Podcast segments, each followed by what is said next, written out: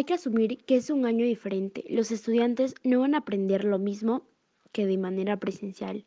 La televisión, la radio y web no reemplazarán nunca a la escuela.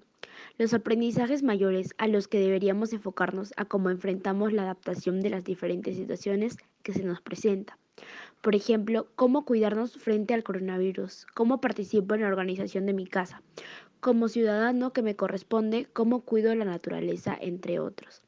Hay muchos aprendizajes de este tipo que tienen que ver con la vida misma y son más significativos. No importa si no aprendo la parte de matemáticas que me correspondía este año. Personalmente creo que eso queda en un segundo plano. Ahora la coyuntura demanda que aprendamos una situación atípica que se convierte en nuestra nueva realidad. Ventajas de las clases virtuales. Flexibilidad horaria. Marca tu propio ritmo.